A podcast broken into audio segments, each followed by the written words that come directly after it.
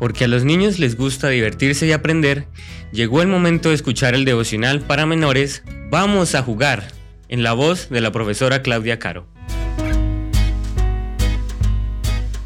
Muy buenos días mis niños, ha llegado la matutina de menores.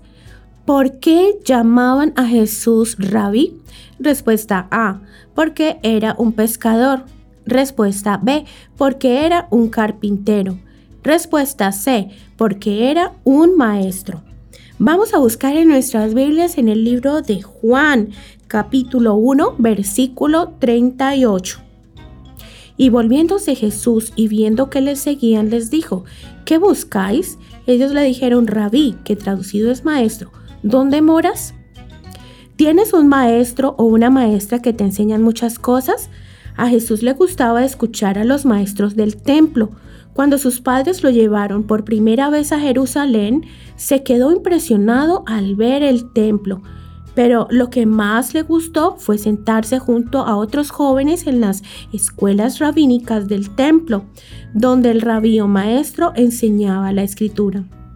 Jesús pasó muchas horas haciendo muchas preguntas a aquel maestro de la ley, tantas que otros maestros se acercaron para ver por qué no terminaba la clase.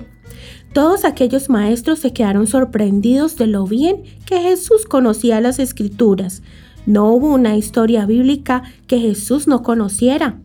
Los maestros del templo se dieron cuenta de que Jesús era un niño muy especial e inteligente.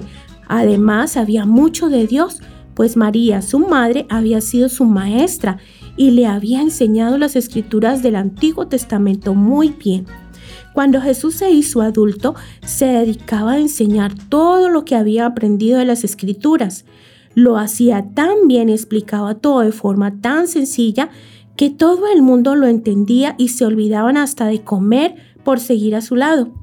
Nadie se cansaba de escucharlo.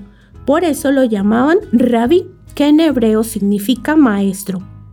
Así le mostraban su respeto, pues lo consideraban como a los maestros del templo de Jerusalén. ¿Quieres ser un rabí?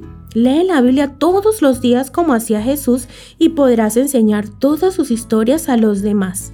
Que tengas un hermoso día.